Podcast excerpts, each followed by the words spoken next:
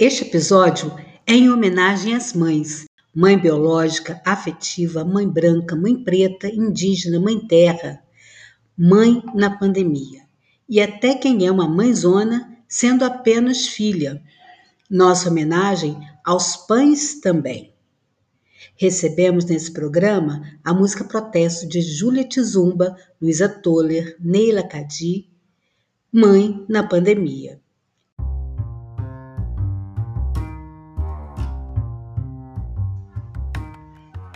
Nossa matéria de capa é com Ana Durães, artista plástica que vem se dedicando na pandemia a produzir belíssimas obras de arte.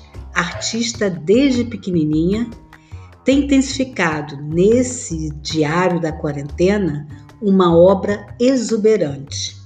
Em Coquetel Literário, o lançamento do livro de mãe e filha, As Aimeanas. As duas conversam conosco Luciana Ferdi traz uma crítica do filme Uma Mulher na Janela.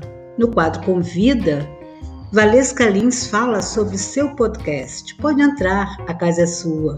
Vamos conhecer o seu projeto.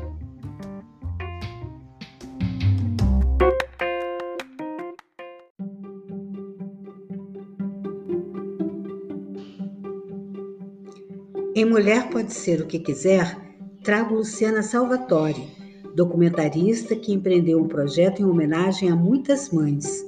Angeli Rose, em Fala Poeta, traz uma poesia premiada, O Reino Terra, publicado no livro Fernando Pessoa e Convidados, coletânea de vários autores, volume 2, editora Mágico de Oz, Rio de Janeiro, 2019. Trazemos uma entrevista com Jennifer Giardi. Ela fala sobre como tem sido sua aventura de artista com o Tintim, agora com seis anos, e com a pequena Aurora. Concede a entrevista como se estivesse narrando um vídeo, pura poesia. Confira. Este mês trazemos o enigma Descubra o nome do cantor e da canção, que a cantante nos encanta.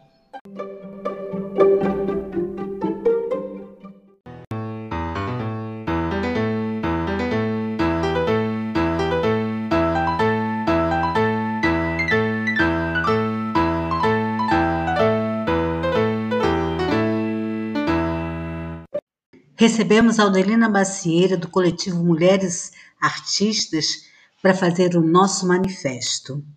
Seu manifesto é pela poesia. O buraco.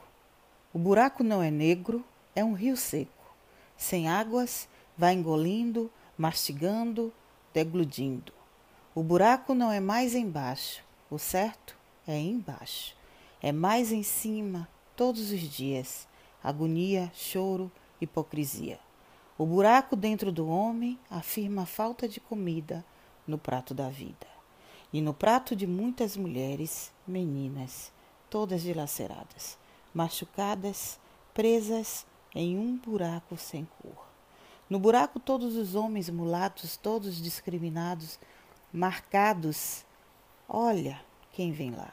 Um marginal à solta, um mestiço, um mendigo, a popularizar as ruas, em bandos, em família. Em tempos, buracos existem e não se fecham, resistem, enterram. Buracos se alimentam do ódio, e os jovens bebem do seu fel, vomitam suas armas sociais, e até os tempos atuais pedimos liberdade. O buraco insiste em prender, aniquila, derruba e mata sem ver. E por mais que sonhe o coração do homem, a diferença da cor da pele impede, cega, discrimina a igualdade que determina a força divina. De Aldelina Macieira.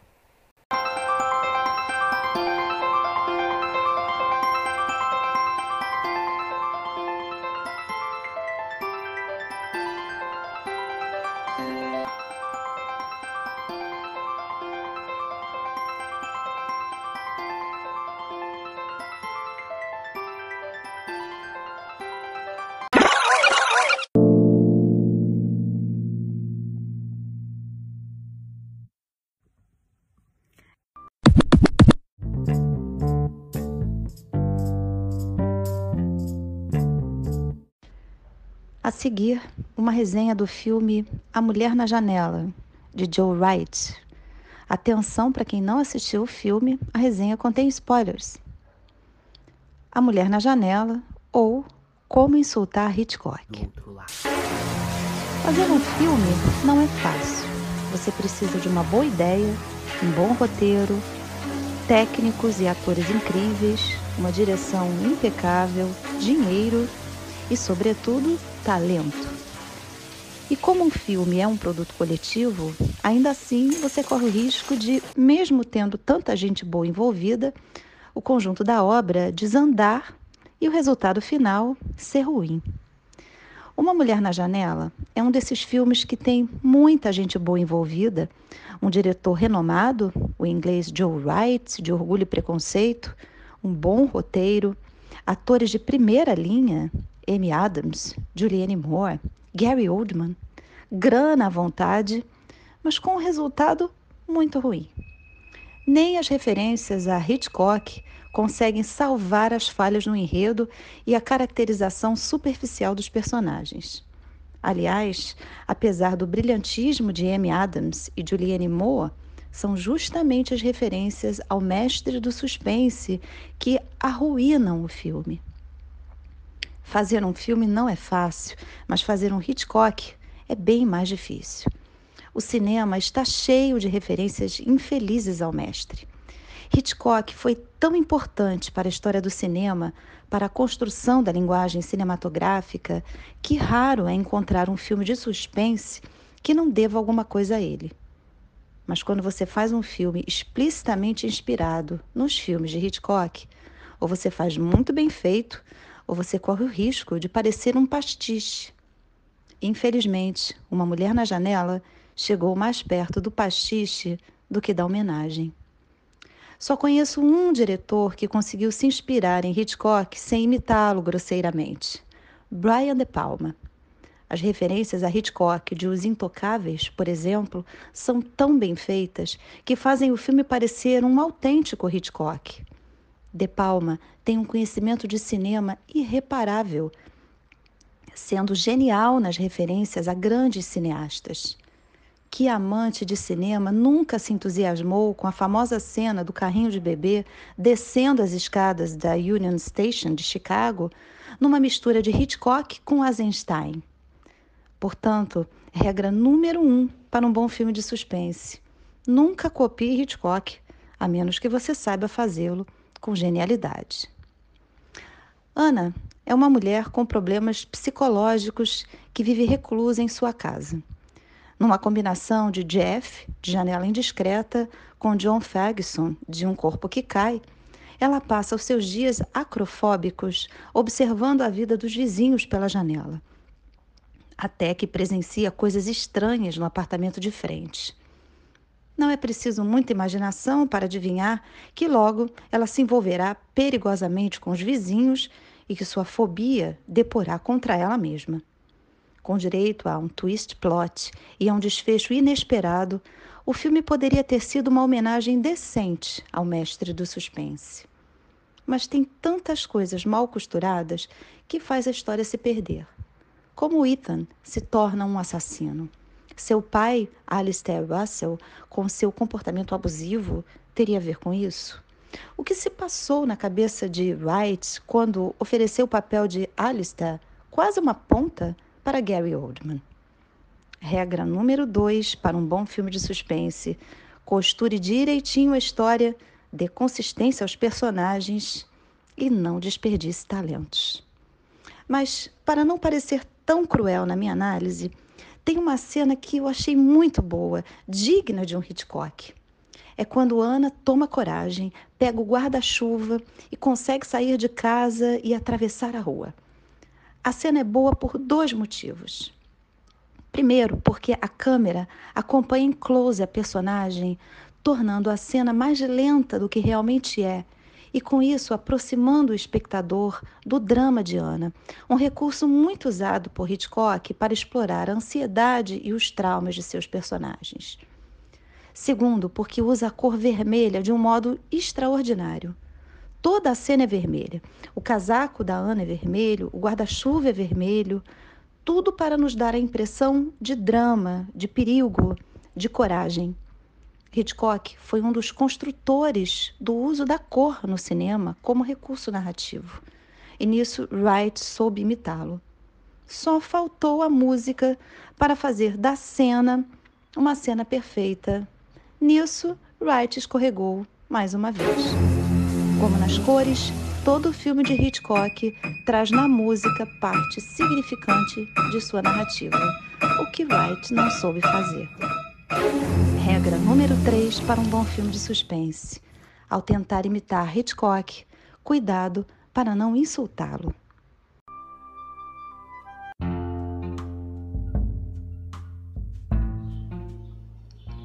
Entrevista. Oi, Fernanda, bom dia, obrigada aí pela, pelo convite do Elas em Rede. Bom, é, começando pelo meu começo, né? Eu, na verdade, pinto desde sempre. Aos cinco anos de idade, eu pensei assim: eu quero ser pintora. Eu estudei numa escola pública em Minas Gerais, em Diamantina, e, e, fiquei muito fascinada, que era um prédio modernista do Oscar Niemeyer. E quando eu subi a rampa pela primeira vez, aos cinco anos, eu vi uma coisa imensa, eu falei, é isso que eu quero fazer na vida. Depois eu descobri, muito tempo depois, que era uma pintura do de Cavalcante, de três metros, uma têmpera, uma coisa muito bonita, muito e foi muito marcante na minha vida. Eu acho que isso fez toda a transformação. Embora também eu tenha tido toda a facilidade na família de me apoiar, enfim, que eu sempre gostei de desenhar, sempre fui incentivada e nunca pensei fazer outra coisa na vida. Então, meu começo foi muito, muito na, na tenra infância mesmo. Bom, é, nesse confinamento, eu estou aqui no Vale das Videiras. É, eu, na verdade, já tinha esse ateliê aqui e uh, eu já fazia esse movimento de ficar mais tempo aqui. É, então, assim, não foi. Para mim, estar tá confinado não é um grande problema, nunca foi a não ser pelo fato em si, né? Não é uma coisa espontânea que eu tenha escolhido nesse exato momento. Bom, o ano passado, eu na verdade tenho mais de 365 dias, porque eu vim aqui para cá no dia 9 de março e não saí mais. Eu vim só para resolver coisas, meu ateliê já estava montado, eu já vinha trabalhando aqui, mas forçosamente fiquei. E que foi muito transformador. Eu não posso dizer que, que é bom, porque o mundo não está bem, então é muito difícil, sim, mas do ponto de vista individual, está sendo maravilhoso. Primeiro, porque eu pude realmente fazer essa imersão né, na natureza. Eu já vinha desenvolvendo uma série de pinturas que eu tinha feito desde de, de 2016, que eu fiz uma é, 18, não, 2016, que eu fiz uma exposição em Nova York, que eu comecei a, desenvolver a série da natureza mais profunda, eu fiz uma investigação sobre o cerrado, é, biomas assim que não são muito falados. Depois, eu, 2019 para 2020, eu desenvolvi uma série de naturezas improváveis, onde eu fiz uma exposição em Lisboa e já estava mais focada nessa observação da natureza. Aí ficando aqui foi assim, forçosamente, eu falei, é, eu me encontrei, né? Assim, eu acho que é, mergulhar na natureza é, foi muito importante. Embora não tenha sido uma novidade também, né? Eu já vinha desenvolvendo essa série. Mas eu pude ficar com mais calma, com mais tempo de dedicação. Eu voltei a pintura a óleo, é, eu voltei a observar o meu mundo aqui. Então, eu já tinha feito um jardim super legal, porque eu adoro paisagismo, eu adoro plantar, plantar a minha horta, ter uma, uma relação com a natureza assim mais próxima, né? Com, comecei a fotografar os pássaros que me cercavam, eu tenho os cachorros, eu crio leões da Rodésia, que por sinal são, é uma raça maravilhosa, grandes companheiros e e de um porte lindo, tal, enfim. Eu vivo cercada num ambiente muito bonito, uma paisagem muito exuberante, é, e isso ajuda, né? Ajuda, eu acho que a arte salva e, e, eu comecei muito, fiquei muito empolgada com essa observação da natureza. Eu andava, verificava, via coisas de manhã no meu próprio sítio, dentro do meu terreno, saí pouquíssimo daqui, do dia 9 de março de 2020 até hoje, fui duas ou três vezes ao Rio, coisas rápidas e, e no máximo aqui nos arredores da Serra. Então eu fiz esse mergulho, o que transformou um pouco esse trabalho foi o que veio de novidade foi que eu acho que eu comecei a interferir assim acrescentar e utilizar a fotografia a pintura, né, a computação, porque eu tenho um processo assim de observação, eu fotografo, às vezes eu trabalho as imagens no computador que vão me dar uma, um rumo para um começo de trabalho. E às vezes também eu comecei a fotografar é, elementos que eu aplicava no, com fundo de pintura. Então você não sabe se é pintura ou se é é, é, é, o próprio elemento, né? Um galho, uma flor, enfim. E isso foi me despertando para outros caminhos na minha atividade. É, eu fui fazendo outros tipos de experimentações. Então, esse aí, essa série também desenvolvi, gerou uma, uma, uma série de para fine arts, para impressão, então é uma espécie de gravura digital, e a pintura a óleo em si. Fernanda, eu não sei mensurar assim quantos trabalhos eu já fiz, é porque assim, se eu for contar as pinturas, os projetos de fotogravura, os vídeos artes que eu já produzi nessa quarentena, enfim, é, foi muito, muito grande, muito produtiva. A pintura final, as telas, eu fiz uma série bem grande já. Eu acho que talvez eu já tenha feito uns 20 trabalhos nesse tempo. Meu processo às vezes é um pouco lento, porque como eu trabalho em camadas, então eu faço velaturas, eu começo com a pintura acrílica, eu vou fazendo os fundos, é, eu colho os materiais que vão me inspirar. Às vezes eu parto de um assunto e vira outro, porque a pintura tem essa mágica, né? Ela te escolhe e ela vai escolhendo o caminho que você vai tomar. Então, é, é muito difícil dizer assim, outros trabalhos já desceram para as galerias, mas assim, o que tem aqui no meu ateliê é uma produção bem grande. E eu acho que é isso. Eu nunca parei para contar assim, exatamente quantos trabalhos eu já fiz nessa quarentena. É uma boa questão para eu me dedicar agora a, a catalogar. Mas meu processo, minha, minha rotina é bem é bem variada, assim. Eu não sou uma pessoa que tem uma metodologia assim, todos os dias eu faço isso. Até me força um pouco. O que eu faço exatamente todos os dias é a meditação. E isso tem me ajudado muito, assim. O mindfulness que eu descobri é, através de umas aulas com a minha sobrinha, que é, faz um, fiz um curso com ela muito legal, que é a Olga Durães que é uma pessoa incrível, assim, e foi me orientando e isso me fez ficar mais focada, mais centrada, porque é muito difícil nesse momento que a gente está vivendo é, conseguir é, focar, não sair do seu caminho e fazer da beleza uma oração, né? Eu acho que eu faço um pouco isso. E é muito difícil no meio dessa tristeza toda. Eu vi um pouco a transformação do meu trabalho do início da quarentena para agora, por exemplo. Que a situação foi ficando mais difícil e caótica no mundo.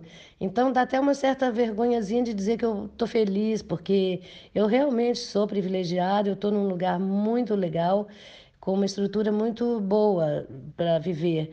E é muito triste ver o Brasil chegar onde chegou. Então não dá para ser feliz vendo as pessoas morrendo e e não se cuidando e a ignorância dominando. É muito, muito triste. Mas, enfim, eu não quero muito desviar do, da sua pergunta, mas eu acho que hum, a minha rotina parte um pouco disso. Eu medito, eu faço a minha comida, eu vou, eu fico, eu moro no ateliê, né? Então, assim, eu cuido do jardim, eu dou uma volta para sentir a natureza e fico, às vezes eu fico um dia só observando a tela, um dia e vou, começo a mexer e vou fazendo camadas sobre camadas. Então, às vezes, uma tela pode ter demorar, sei lá, uma semana ou um mês. É, depende muito de como o processo flui E agora eu estava falando dessa transformação, porque no início eu comecei com muito gás e agora estou ficando mais calma, assim. Tem horas que cansa. Eu, eu acho que é essa exaustão que, tá, que a, a Covid está produzindo em todo mundo, eu também sinto um pouco. Então, às vezes eu fico exausta, meu trabalho está mais lento. E também estou começando uma série mais noturna. É, eu tenho uma vida absolutamente diurna. Eu não trabalho de noite, eu penso, leio e tal, mas a ação mesmo física, eu gosto da luz. Tanto é que eu fiz um ateliê todo de vidro, tem uma luz muito legal. É, mas eu estou usando cores mais profundas, mais é, como se fosse noite, mas sempre com um toque de alegria, de otimismo. É isso que eu quero passar para as pessoas. Essa série de vídeos que eu posto nas minhas redes e que as pessoas têm gostado e tal é muito para isso, dá um pouco de alento. É como se eu pudesse dividir um pouco o que eu estou sentindo, o que eu estou vivendo com as pessoas e dizendo assim, a gente ainda pode acreditar, né? A beleza ainda pode dominar e a arte salva.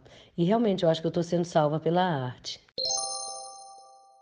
Fernanda, muito obrigada pela oportunidade, por esse espaço para a gente conversar e trocar e dialogar. Eu acho que é super importante elas em rede, a gente está unida. É, as mulheres, eu acho que estão sendo, eh, assim, se, eh, dão um suporte muito forte em momentos graves como a gente está vivendo. E eu acho que a gente tem que se ajudar, é a sororidade, né? A gente tem que se juntar e, e trazer não só a força, mas também uma espécie de esperança. Eu acho que essa série que eu estou desenvolvendo aqui, esse momento que eu estou vivendo, com essa natureza que eu estou chamando de natureza improvável, me leva a querer dividir com as pessoas a possibilidade de transformação e que a gente possa transformar esse mundo numa, num momento, num mundo melhor. Esse momento, que esse momento venha nos trazer é, transformações profundas mesmo, assim, no modo comportamental, nos, no grau de interesse, nos valores. E eu acho que a, a arte tem um papel muito fundamental. E eu quero dividir isso com as pessoas. Eu quero trazer esperança, eu quero trazer beleza, eu quero trazer alegria. E isso é uma forma de me colocar como solidária à dor do mundo, às coisas graves que estão acontecendo. E com essa dose de esperança, assim, que pode ser diferente. A gente pode ser mais não sei a palavra exata, mas assim, a gente pode ser compartilhar de forma mais é, feliz um pouco uh, e tirar da dor alguma coisa que possa é, nos trazer um alento. É, eu sou uma otimista, assim, quase que irrecuperável, porque tem horas que dá uma, enfim, falar, nossa, como a gente está regredindo, né? Mas vamos lá, depende da gente também é não aceitar. E essa não aceitação é, se revela de várias maneiras. A minha é através da arte. Eu me vingo na arte, assim, dizendo: é isso, tá bom, eu vou mostrar a beleza, eu vou mostrar o que eu sei fazer. E é o que eu faço a vida inteira, o que eu sempre fiz foi a pintura. Então, através da pintura e da natureza e da minha investigação da natureza, eu levo para as pessoas é, um pouco disso que eu sinto, que eu vejo e que eu transformo. Então é isso. Espero que vocês gostem, que o público é, eu possa trazer alguma alegria para alguém e a observação da natureza eu acho que é uma forma meditativa também. Então, observar um quadro meu me alegra, saber que eu estou podendo dar isso para alguém. Então, vocês fiquem à vontade para utilizar nas redes, no Instagram, meus vídeos, minhas obras, enfim. E estamos juntas. E é isso, agradeço imensamente a oportunidade e espero que juntas a gente consiga seguir e fazer de um Brasil um Brasil um pouco melhor.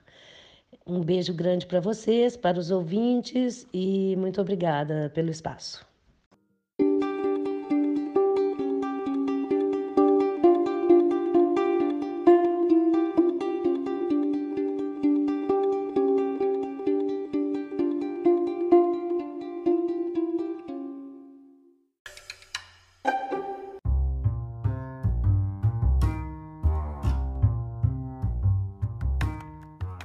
Enigma. Quem é o compositor e qual é o nome da composição que esta cantante traz para gente?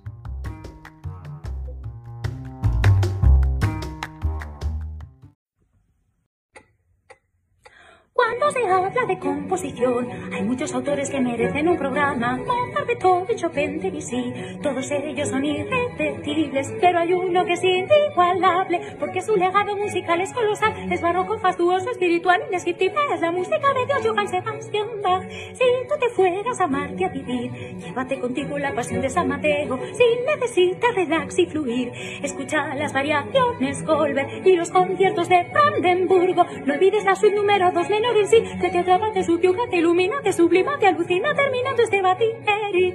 Qué tío currante que fue Mr. Bach. Todo el día compone que compone, pero y no acaba la cosa, no, no. Además de componer y hijos tener, fue cantor, clavecinista, violinista, organista y violista y alemán y luterano. Pero lo más loco de su historia es que cuando murió J.S., su inmenso legado quedó sepultado y tuvo que llegar Félix Mendelssohn a hacer valer la obra de Juan Sebastián Bach y construir casi de cero su reputación. Hace ya más de tres siglos nació y sus obras se escuchan cada día que ha hecho Bach con un buen Instagram. Si en el 17 hubiera habido internet, Bach tuiteando sus partitas más retweets que Rosalía y con su peluca blanca de youtuber. Si estás cansado del reggaetón, escucha Bach y pon atención. En sus corcheas y semicorcheas está la historia de nuestra humanidad. Pierdas el tiempo y vete a disfrutar si hubo alguna vez un dios fue Juan Sebastián Bach.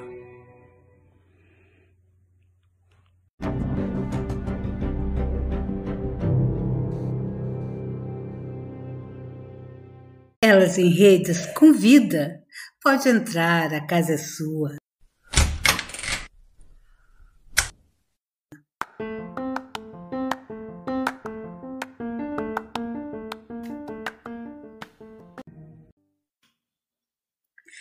Elas em Redes convida. Pode entrar, a casa é sua.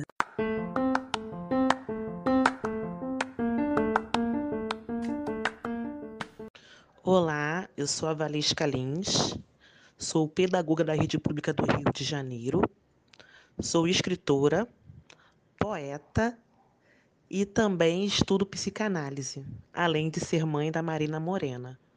O podcast chama-se Palavra Negra.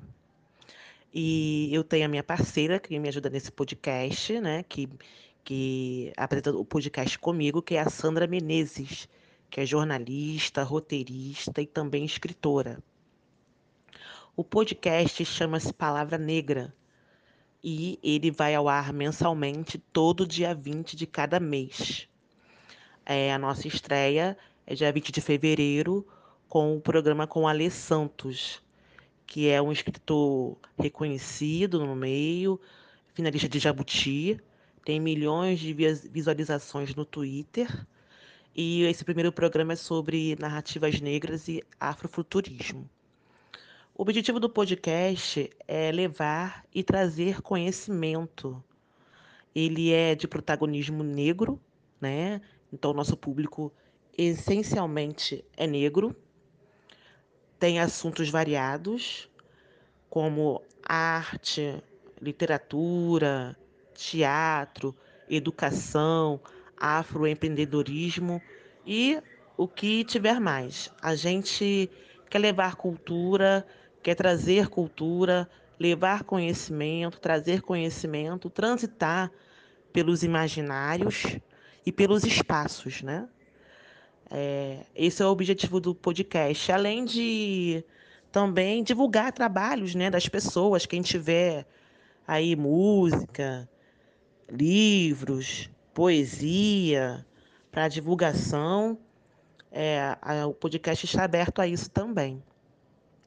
Ele é um sonho nascido do coração meu e da Sandra para fazer circular, né? conhecimento, fazer circular é, e trazer esse protagonismo da nossa gente também é, por áudio. Né?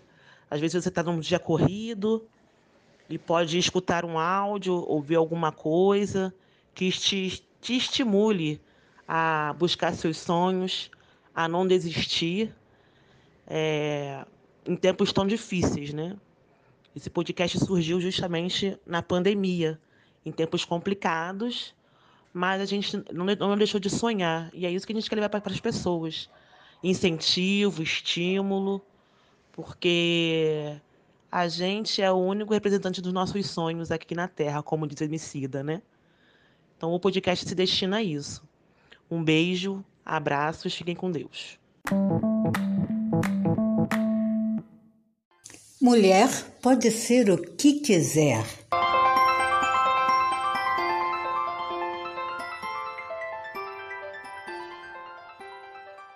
Meu nome é Luciana Salvatore e, como mulher e documentarista, eu não podia deixar passar o mês de maio. Eu participo de algumas rodas de mulheres e surgiram conversas falando sobre a maternidade. Inclusive, tem uma amiga agora que está atrás desse grande sonho que é ser mãe. Eu falei: não, gente, eu preciso colocar esse sentimento para fora, colocar a voz dessas mulheres para fora. Porque o documentário, para mim, é isso: é mostrar a voz e a potência feminina, né?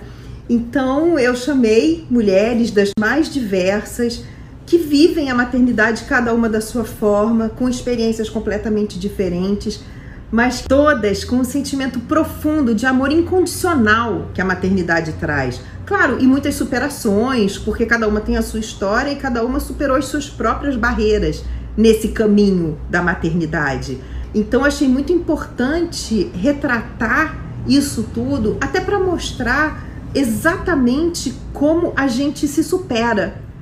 É mostrar a mulher de um lugar é de muita potência, porque as pessoas às vezes enxergam toda uma fragilidade na maternidade que não existe. Uma mãe é sempre uma leoa, sabe? É aquela mulher que tem uma força descomunal e que normalmente faz absolutamente tudo pelos filhos. E colocar como as dificuldades acontecem, mas a gente segue no nosso todo dia, porque a maternidade não é só um mar de flores, né? A gente sabe as dificuldades, toda mulher sabe o que ela precisa lutar para ser uma mãe. E tem horas que você não quer, tem horas que você tá cansada, tem horas que você tá, aliás, literalmente exausta. Isso não faz da gente menos mulher ou menos mãe. Isso só nos torna humanas. E são essas histórias humanas que eu conto. São as histórias de mulheres e mães reais, com sentimentos reais, que toda que permeiam todas nós. Isso é que é o importante de mostrar. E mais importante para mim é sempre é um lugar de não julgamento. Não existe julgamento porque passamos por experiências diferentes e somos diferentes. Então eu quis trazer a voz dessas mulheres. Tem a Yasmin, que é de Jardim Gramacho e que fala com um amor profundo, uma mulher de olhos muito profundos. Né? Eu tenho a Luciana, que é atriz, eu tenho a Maíra, que é uma mãe de três divas negras, eu tenho a Marta, que teve os filhos muito, muito jovens, passou por diversas dificuldades, e a filha precisou ajudar a criar o irmão mais novo como aliás acontece em diversas famílias. Né? Eu tenho a Claudinha que trabalhava, precisava viajar horas, acordava de madrugada, botava os filhos no carro, dormindo ainda para chegar às nove em outra cidade no trabalho e estar inteira trabalhando. Eu tenho as Brunas, que são mães do Raul, um casal de mulheres, sim, que passou por diversas dificuldades para poderem ser mães e são duas mães, aliás, duas super mães. Então, na verdade, elas falam por si só, elas falam para inspirar outras mulheres a não desistirem dos seus sonhos, a não desistirem do caminho da maternidade, por mais que existam percalços. A própria Débora, que mora no Oriente Médio, uma mulher que lida com mulheres refugiadas diariamente. Eu conheci a Débora quando eu fui para o Oriente Médio para atuar como voluntária nos campos de refugiados. E assim, são histórias incríveis. Aliás, foi isso que me fez querer ser documentarista. Foram as mulheres incríveis que eu encontrei no meu caminho. Uma vez, quando eu estava na África, eu estava na Nigéria, e eu conheci a Nick, que é uma artista famosa até na Nigéria, ela tem uma galeria de arte. E ela é uma mulher tão, tão, tão fantástica que ali eu entendi que eu não podia deixar o mundo sem conhecer as mulheres que eu estava conhecendo no meu caminho. E eu acho que o meu trabalho é exatamente isso. Ele é pautado em mostrar para o mundo as mulheres maravilhosas que existem por aí, que muita gente não conhece e que ninguém ouve, que ninguém para para escutar. Então é essa voz feminina, é esse sentimento feminino, com toda a sua verdade. Porque as coisas não precisam ser um conto de fadas para serem lindas. O que é lindo é ser de verdade. O que é lindo é poder seguir apesar de tudo. E se eu puder, com o meu trabalho, inspirar cada vez mais mulheres a viverem a verdade delas, a mostrarem a potência que está dentro delas, a terem as suas vozes ouvidas, eu sou uma mulher feliz. Porque é isso, é, é isso que é o meu documentário. É falar de sentimento e é falar de mulher. E o Mães Reais surgiu a partir de todas essas necessidades, esse burburinho de emoções que a maternidade traz. Foi gravado durante a pandemia. Eu gravei tudo absolutamente sozinha para que pudesse ser mais seguro para as pessoas, né? Então, é, com distanciamento, é, esterilizando todo o material entre uma entrevista e outra, não marcava no mesmo dia, até para que desse o prazo para poder limpar tudo, enfim. É, e depois eu mesma editei todo esse material. Queria que se mantivesse exatamente o sentimento, a emoção de cada entrevista. E eu agradeço demais a cada mulher que tem a coragem é, de abrir o seu coração para as minhas lentes. Eu acho isso um grande privilégio, eu poder ver a história de uma mulher, viver com ela ali, os sentimentos dela. Isso para mim é de uma beleza incrível. Não adianta, eu sempre me emociono nas minhas entrevistas, eu me emociono quando eu filmo. E eu espero que vocês possam se emocionar, enxergar a maternidade talvez de uma outra forma, sobre uma outra ótica. É, as que não são mães, as que quem não é mulher, enfim, não importa. O sentimento tá aí e ele tem que ser colocado para fora, porque só o sentimento pode inspirar a gente a seguir em frente. E eu tenho profissionais incríveis também que me acompanham, né? É, eu decido às vezes as coisas assim, o sentimento brota dentro de mim, e eu falo, vou fazer e vou em frente e aí enlouqueço o Vitor que faz as minhas trilhas, é, enlouqueço a Luísa que é minha assistente, enfim, falo com o pessoal do estúdio para depois poder até acertar tecnicamente. E existem coisas que às vezes, é, no todo dia, na rapidez do todo dia, nem ficam tão perfeitas tecnicamente. Às vezes até a coloração, às vezes até o próprio som. O que importa no meu tipo de documentário é o sentimento que está por trás disso tudo. Quando eu filmei as Brunas por Zoom, é, tava péssima a imagem, a gente não conseguia melhorar.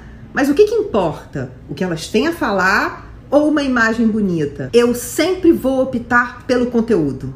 Claro, vou casar tudo se eu puder, mas se eu não puder, é o conteúdo que importa, é a mensagem que importa e o quanto isso pode impactar positivamente a vida de alguém. É muito difícil o meu trabalho colocar a mulher num lugar de não é de fragilidade, vamos chamar assim, porque a mulher tem uma potência absurda e é essa potência que eu sempre vou retratar. Mesmo das mulheres que às vezes nem se olham como potentes, elas são muito potentes, muito, muito potentes.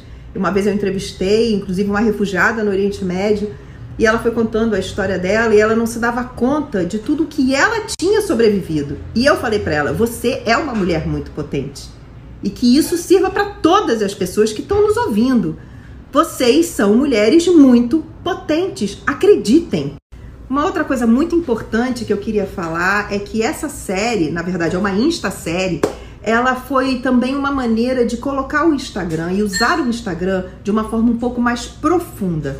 A gente sabe que o Instagram sempre foi de conteúdos mais rápidos, embora tenha algumas pessoas que usam de forma mais profunda, mas ele não costuma ser o local para você colocar muito conteúdo audiovisual.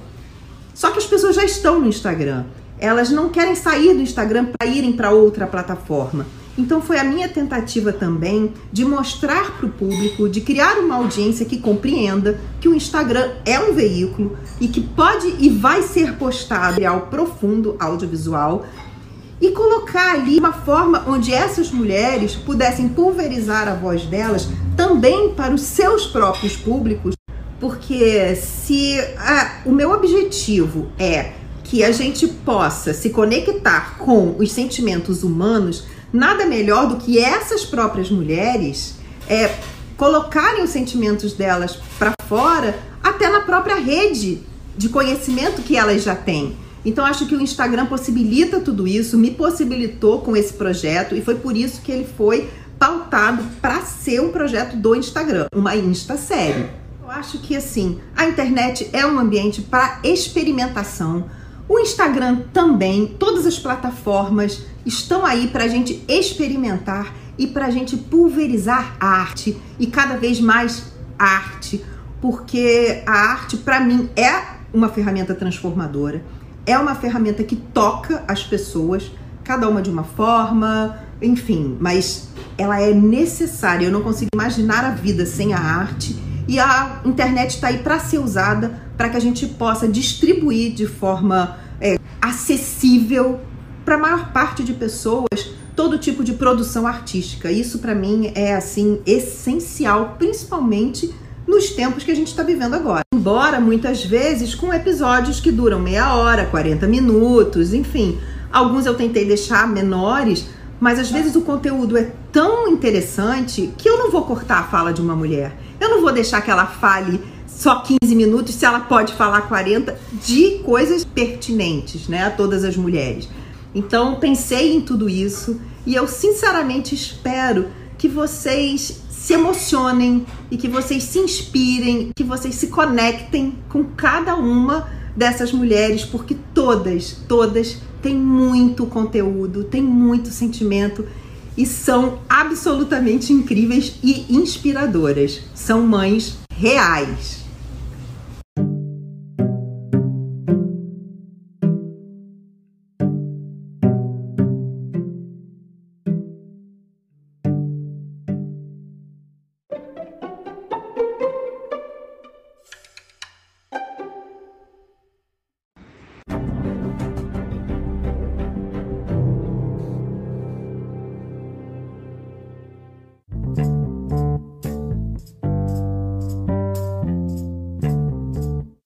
Mais arte, por favor. Uma campanha lançada durante o Fórum Social Mundial. Conteúdos de arte, educação e cultura para ouvir. Mais arte, por favor.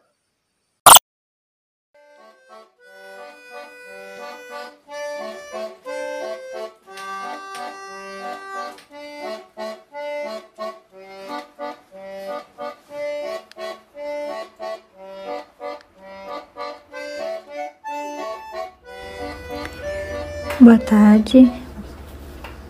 Olá, eu me chamo Jennifer te falo de Porto Alegre, no Rio Grande do Sul. É, então, as linguagens que eu venho trabalhando, é, eu comecei muito na área do, das artes cênicas. Eu me formei em licenciatura em teatro e logo em 2005 eu comecei a atuar com teatro de bonecos em miniatura. Então, é, isso permeia até hoje a confecção dos bonecos, que na verdade é uma integração né, entre artes visuais, né, artes plásticas e artes cênicas, mas muito voltado para a cena. É, em 2017, mais ou menos, foi o período que eu comecei a atuar mais profissionalmente, vamos dizer assim, em outras áreas. Então, eu publiquei dois livros, aí eu já fui para a área da literatura.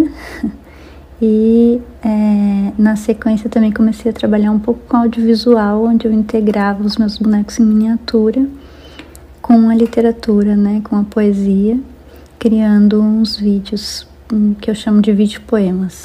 Então, é, acredito que é isso. Eu trabalho com arte, né, e aí as linguagens elas se misturam e se, e se completam também. É, sobre como eu me mantenho com a minha arte eu passei por vários momentos, né, na minha vida, assim.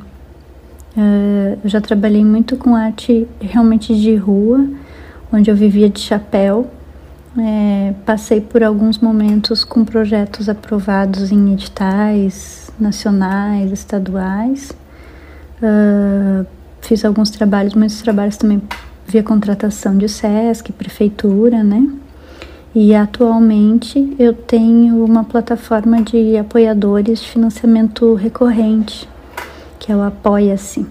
E graças a essa rede de pessoas, né, tem mais de 60 pessoas, fora as pessoas que fazem os apoios é, fora da plataforma, eu consigo atuar de maneira. É, não vou dizer de maneira independente porque não é, né? Com, todo esse, com todas essas pessoas, assim, né? Então eu trabalho nos meus próprios projetos, né? É, são pessoas que já conhecem meu trabalho e que através dessa plataforma estão conseguindo também entrar na roda, né? É, então são como patrocinadores mesmo, assim, né? Embora eu direcione onde é que é uh, que eu quero atuar. A minha inspiração e as minhas referências. É... Nossa, tem tanta gente que me inspira. Eu comecei a me inspirar com o Celli, que é um bonequeiro aqui de Porto Alegre, que eu via na rua, assim, apresentando com bonecos em miniatura, e eu achava aquilo incrível, como ele conseguia unir no mesmo olhar de encanto as crianças e os mais velhos. Ele foi uma grande inspiração para mim, embora eu nunca cheguei muito perto dele na época, né, que eu conheci o trabalho dele, porque eu achava ele incrível, assim, eu era muito tímida e mas ele foi fonte de inspiração assim para mim.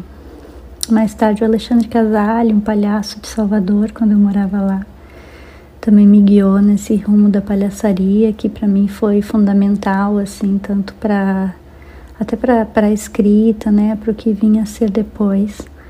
É, me inspirou muito. É uma referência também para mim. E nossa, as referências elas mudam mensalmente, semanalmente, então tem muita gente que me inspira muito.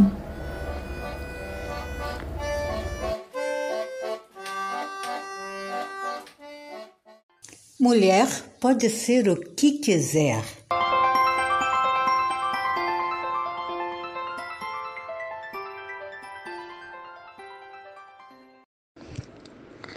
Olá, eu sou Angeli Rose, professora, escritora, pesquisadora e trago hoje mais uma leitura para a coluna Fala Poeta. Hoje eu trago um conto de minha autoria, Planeta Poético, que ganhou o primeiro lugar no concurso internacional Amo Amar Você e saiu publicado no volume 5 do concurso Amo Amar Você. Mas também ele saiu publicado na antologia Fernando Pessoa e Convidados, de vários autores, pela editora Mágico de Oz, o volume 2. Bom, vamos lá. Planeta Poético. São muitas as palavras que foram plantadas pela família real da aldeia semântica Alguns bandeirantes diziam o quanto era densa a floresta a ser desbravada dia após dia, com os facões do pensamento. Comam palavras, comam palavras, repetiu incessantemente a todo forasteiro. Encontravam-se aqui e ali vestígios líricos entre um rio e outro, de espécimes da fauna aquática amorosa. Somente os documentos dobrados pelo tempo e guardados nos envelopes da memória registravam as buscas incessantes dos poetas desvairados. Até que uma senhora, destemida ante as vestes da gramática, aventurou-se pelos costumes do passado e descobriu cavernas e grutas de sentidos adormecidos. Uma dama corajosa e indomável era, a realidade inesgotável, também conhecida por Ri. Tinha fama de abrir toda a consciência inquieta. Foi então que, numa aurora cantada pelo galo da madrugada, aquele mesmo que tece a manhã do poeta, caíram algumas gotas de orvalho sobre estrofes, menina tingindo os espaços com modernos versos. Livres, fluidos e ígnos, tais versos penetraram na senhora da família inesgotável, quase desvelando o segredo mor da sua vida. Mas ajudada pela poesia, a dama conseguiu desvencilhar-se daqueles breves versos, embora fossem envolventes com seus ritmos, e reorganizá-los para novas possibilidades. Foi um susto sentir que todo o manto da experiência poderia levar seu poder de guardar o inusitado, amigo inseparável do inesperado.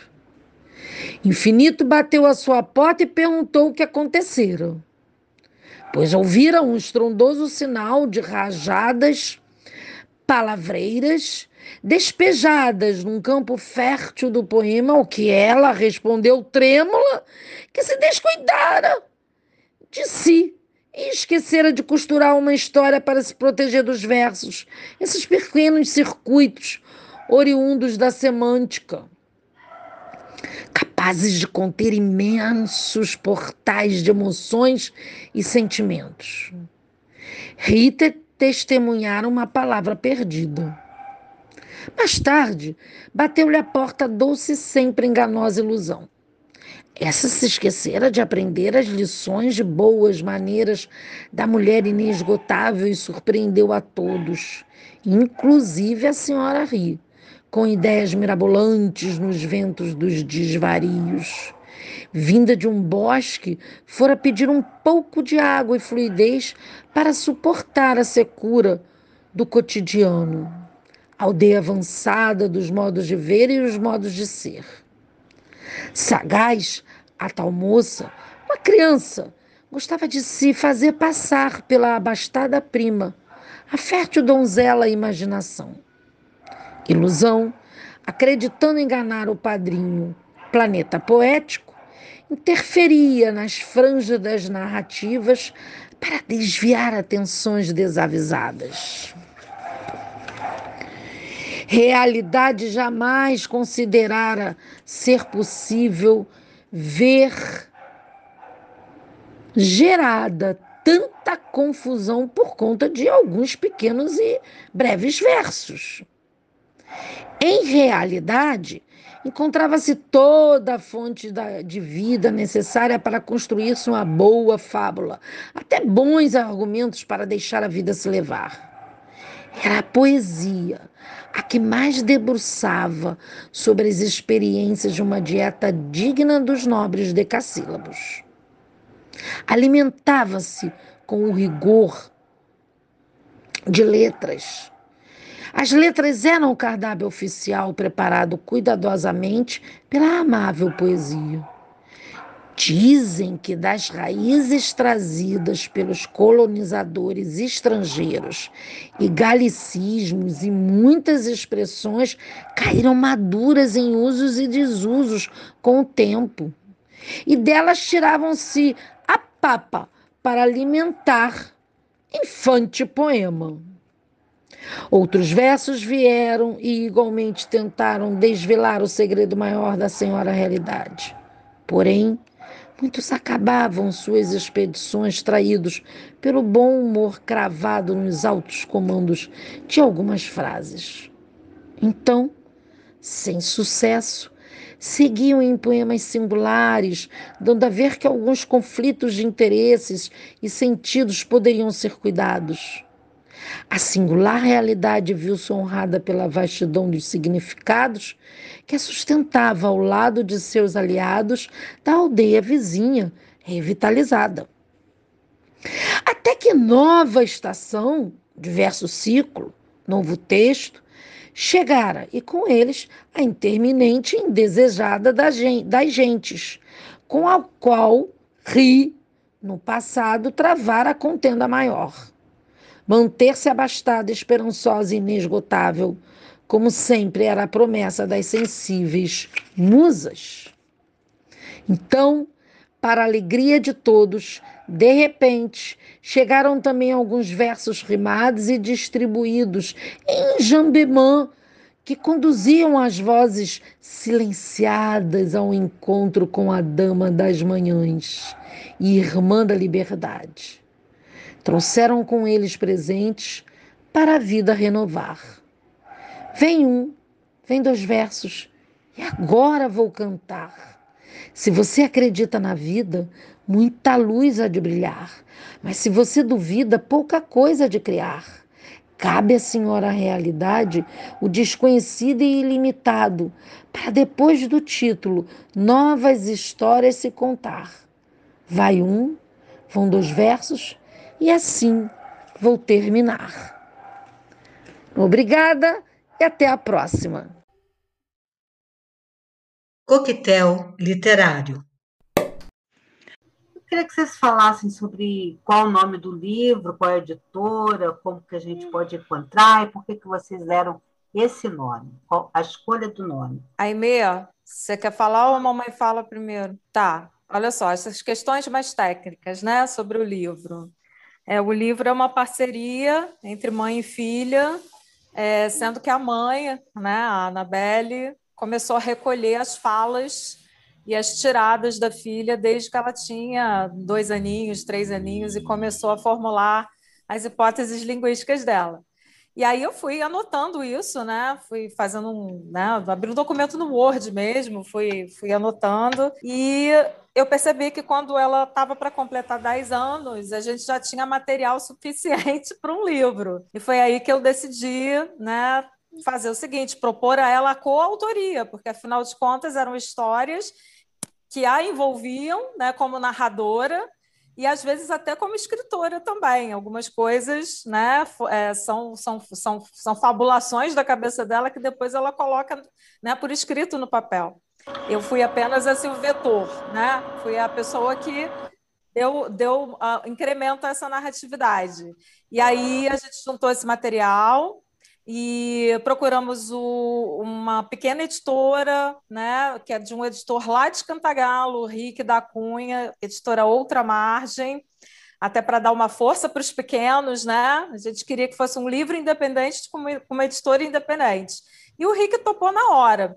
E as ilustrações a gente pediu a Cat Stefanini, que é uma ilustradora, uma artista plástica maravilhosa de São Paulo, que já tinha feito as ilustrações do meu primeiro livro de poesias do Dona Mariquatinha, em 2013, e aí a gente renovou a parceria agora para o livro As Aimeanas. Né? As Aimeanas são essas tiradas e essas né, curiosidades da fala de uma criança, né, desde, desde a sua primeira infância até chegar aí à fase de pré-adolescência. Tá sobre o que trata o livro. Aí, Aimee, você pode falar sobre essa, essa parceria e também sobre o que, que é Quanto que é o livro? O livro fala sobre o quê? Ah, então tá.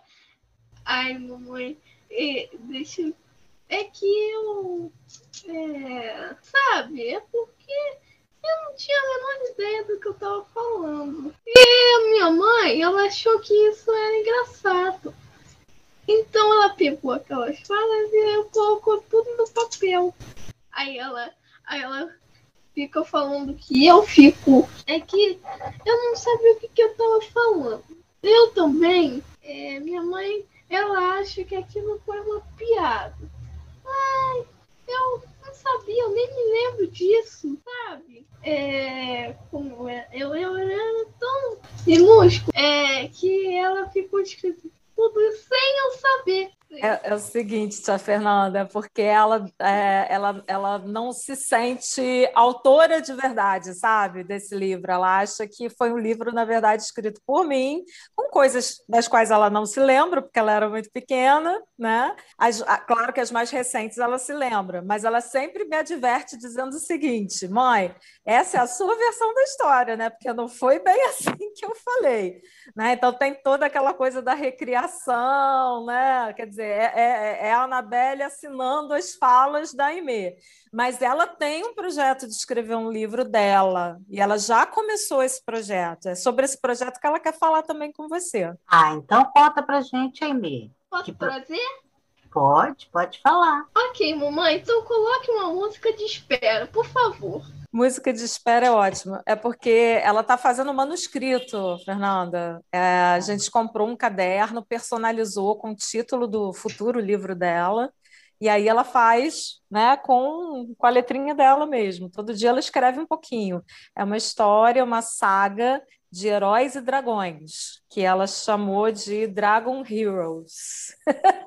E ela vai mostrar para você agora. Eu Já pegou pensei que ela que tivesse que ela tivesse ilustrado o livro, Não, não. porque ela é, é ilustradora, né?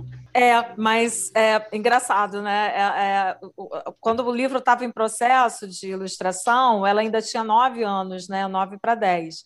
Ela começou a fazer esses, esses cursos de desenho agora na pandemia. O livro já tinha saído, entendeu? Quer dizer, já estava, na verdade, já estava no prelo, né? E a diagramação é do Rick, o Rick que diagramou. Aí ela escolheu, aquilo que eu te falei, ela escolheu uma capa um- com um personagem, a gente mandou personalizar para servir como primeira capa dos rascunhos, escrevendo assim de um, de, em fluxo contínuo, entendeu, Fernanda? Sem se preocupar com pontuação, com parágrafo, nada disso. Nesse momento é só a história. Depois a gente pega e faz uma revisão. Ela fez uma pequena ilustração inicial ali, ó. Tá vendo? Ó, Dragon Heroes. Essa é dela. Tá bom. Eu vou ler então. É. tempo. Oi. como é que você faz para escrever? Você gosta de olhar a ilustração e daí que você tem a ideia, ou você tem a ideia da história e depois faz a ilustração? Ou as duas coisas? Como é que acontece? Eu não sei muito bem. A história Essa é é- meio boba, né? Não, Ah, uma história boba. maravilhosa. Histórias de. Meu neto, por exemplo, adoraria. Eu também gosto, adoro aquele filme Dragões que tem, que fala sobre dragão, mas eu adoro. Então, aí qual é a sua inspiração, Emily? O que, que te inspira a escrever? Sua mãe disse que você gosta de animes. Minha mãe, ela não sabe muito bem sobre mim, mas ela, como ela acha que é coisa de DNA, ela vai achar, ela, ela, ela acha que é porque eu herdei ela, mas não foi isso. Ela, ela é, peraí, o que que eu? Ela, ela, ela sabe muito bem como é que eu fiz. Eu também não sei explicar. Eu, eu criei instantaneamente. Mas a mamãe te incentivou, não te incentivou? A mamãe compra livros para você, compra mangás, compra séries, compra. Incentivou, né? Incentivei, né, filhote? Você tem. Mostra para Fernanda a tua coleção de mangás aí enorme depois. É uma história que se passa no Reino Unido. Não, não é não. Não, filho? Ué, você falou para mim que era, que tinha uma carta que alguém mandava de Londres. É o seguinte, é a história de na Segunda Guerra Mundial da que um monte de crianças desaparece e vai para o mundo mágico. Bacana, hein? Criativo. Vai dar uma Seria- baita história. é, seria muito bom, né, naquela época, que eles pudessem ter ido todos para o mundo mágico. Bom se a história, se as ficções boas, né, pudessem acontecer, serem reais. Mas isso que é bom da história, né? Anne, mas você está falando aí de DNA e você puxou a quem, Annabelle? Eu? A Ana, tua mãe? Ela puxou as, o escritor Euclides da Cunha. Porque É. eu acho que ela vai daqui a pouco falar: Ah, eu sou parente de Euclides da Cunha. Igual o cara lá do jogo que é, colocou o nome dele de Sir Francis Drake. Aí ela daqui a pouco vai colocar o nome de Annabelle Loivos da Cunha. Tem uma, tem uma parte no livro, Fernanda, e que ela, ela diz assim para mim, do livro As Aimeanas, né?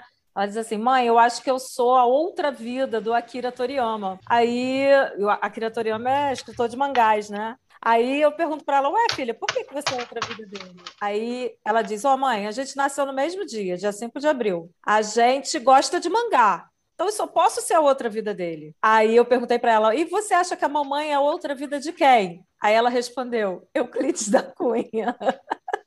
Mamãe, agora eu vou mostrar uma coisa que eu escrevi.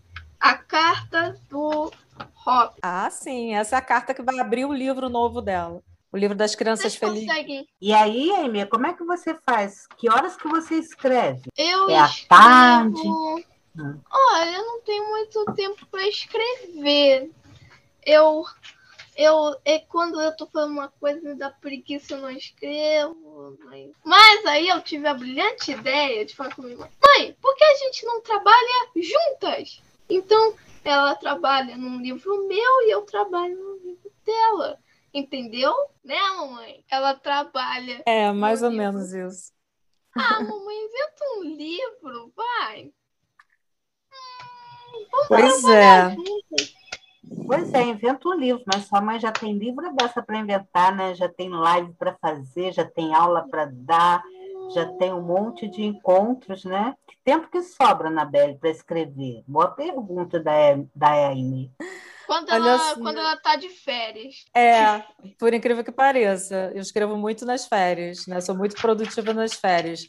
Mas assim, depende do tipo de escrita, Fernanda. Se for, por exemplo, bom, tem um prazo para entregar um texto acadêmico para uma revista, eu sou capaz de ficar oito horas consecutivas no computador e fazer um 20 laudas, entendeu? Mas a escrita literária, para mim, ela é mais preguiçosa, é, sabe? Ela é bissexta, ela, ela surge de vez em quando né? Você vê que meu último livro de poesia foi, né, foi lançado em 2019, mas os poemas foram recolhidos durante, sei lá, acho que quase cinco anos, né? Então é um processo mais lento, mais complicado.